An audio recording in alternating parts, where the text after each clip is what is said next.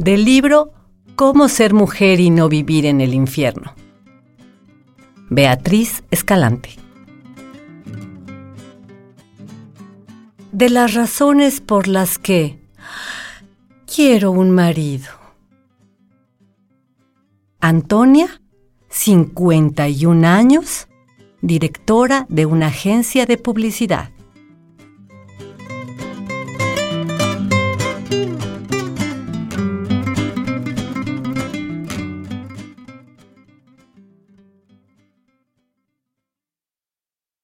El verdadero enemigo de la mujer no es el hombre, sino la soledad. He tenido que llegar al final de mi vida, de mi vida como mujer joven, se entiende, para comprender que necesito un marido.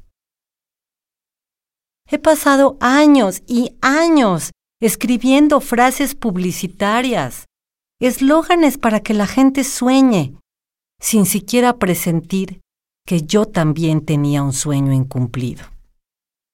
Porque es hasta ahora, a mis tardísimos 51 años, que me doy cuenta.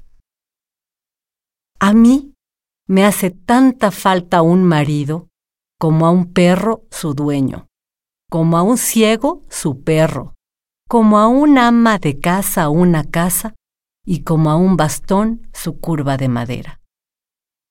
Me hace tanta falta un marido como a la cama su colchón, como al cielo los aviones que lo cruzan y como a los aviones las alas.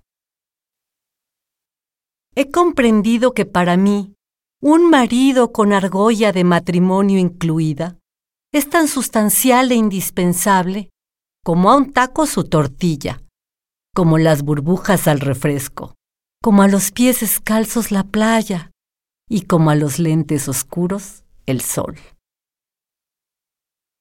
Sin un marido, ay, sin un marido, no hay pleitos ni ocasión de reconciliarse. No hay cuerpo que acariciar a medianoche. No hay nudo de corbata que arreglar, ni mucho menos cuello del cual colgarse. No hay a quien culpar del desorden, ni a quien pedirle que cambie un foco. Me siento tan incompleta como una escalera sin peldaños, como una mano sin dedos, como una casa sin televisión. Estoy desesperada.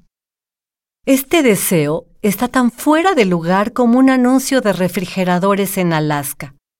Es un deseo tan tardío como vacunar cadáveres y tan inoportuno como poner el árbol de Navidad un 6 de enero pero lo quiero y lo quiero y lo quiero.